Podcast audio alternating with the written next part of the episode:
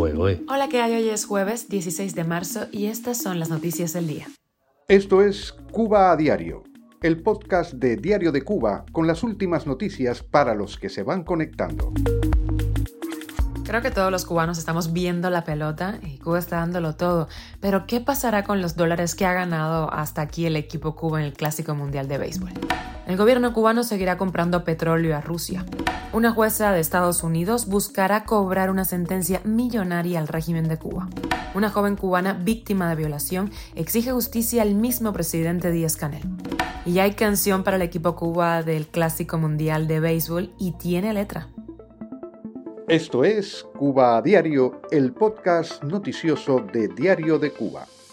Tras colarse en las semifinales del Clásico Mundial de Béisbol, el equipo de Cuba no solamente ha despertado la ilusión de los seguidores del alicaído deporte nacional, sino también enriquecido las arcas del gobierno cubano con una suma nada despreciable. Hasta ahora la novena de Cuba se habría embolsado casi millón y medio de dólares después de lograr el eh, boleto en las semifinales con una importante victoria sobre Australia. De llegar al final, la agrupación obtendría otro medio millón de dólares. El ganador del clásico recibiría un millón más. Estamos hablando de muchísimos ceros. Con la victoria del miércoles, Cuba regresa a semifinales en un clásico mundial de béisbol después de haberlo conseguido solo en la primera edición en el año 2006. En aquel momento derrotó a República Dominicana para llegar a la final y caer ante Japón. Y la pregunta del millón es esta vez cómo se va a comportar la federación con los jugadores, qué porcentaje de ese dinero verán, qué trato recibirán. Muy pronto lo veremos. Cuba a diario. El embajador de Cuba en Moscú, Julio Antonio Garmendia, ha dicho que el gobierno cubano va a continuar comprando petróleo a Rusia. También dijo que no aumentarán en cantidades estas compras, sino mantener lo mismo que compraron el año pasado, según Garmendia, lo que necesita el país. La situación energética de Cuba es insostenible sostenible y pende de un hilo.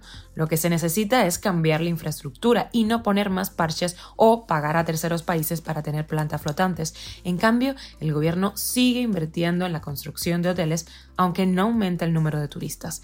La Habana ha impulsado significativamente su cooperación petrolera con Moscú, que también está bajo sanciones occidentales por su invasión a Ucrania.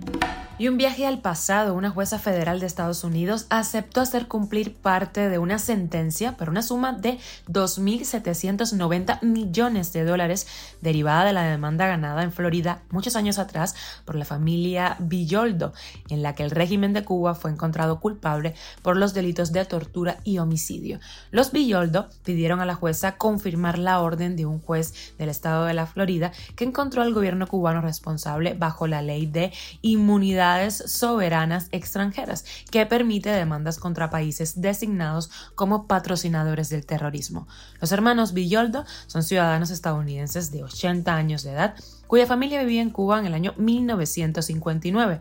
Gustavo Villoldo Argilagos tenía doble ciudadanía estadounidense y cubana y era un exitoso hombre de negocios en la isla. De acuerdo con los documentos del proceso, celebrado hace ya casi 10 años, el régimen de Fidel Castro se cebó en la familia Villoldo debido a su fortuna y vínculos con Estados Unidos, torturando, amenazando y provocando el suicidio de Gustavo Villoldo Argilagos.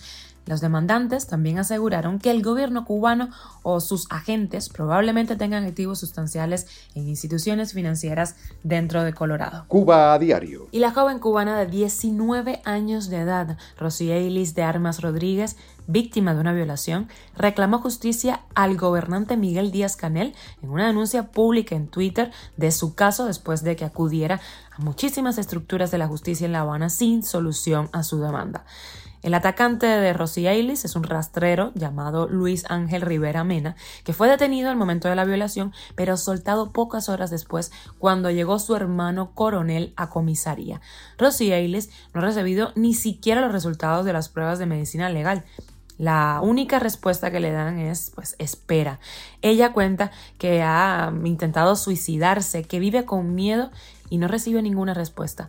El gobierno cubano no le tiembla la mano para meter en la cárcel a opositores, a vendedores ilegales, pero un violador sigue suelto. En Cuba, la violencia machista se ha cobrado en lo que va de año la vida de 19 mujeres. El gobierno mira hacia otra parte. Oye, oye. Y empezamos con pelota y terminamos también con pelota. El músico Alexander Abreu, líder de la Orquesta Habana de Primera, dio a conocer este miércoles la letra de la canción inspirada en la actuación del equipo de Cuba en el Clásico Mundial de Béisbol, iniciativa a la que se han sumado otros artistas de la isla.